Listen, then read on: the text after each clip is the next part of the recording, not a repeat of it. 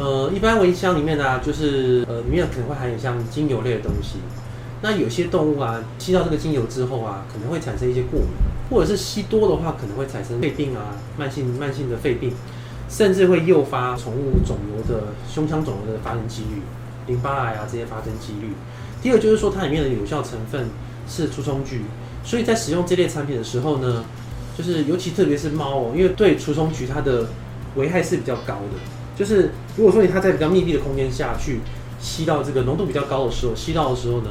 猫会产生神经症状，比如说会抽搐啦，然后可能会流口水啦，然后然后体温异常的高热这样子。所以说你我们如果发现说猫吸到这个蚊香，猫咪有出现抽搐的问题啊，这时候就基本上要赶快送医，请兽医师诊治，正确的检查，以及可能就是借由一些点滴啊、输液啊，去把这个毒素给排除掉，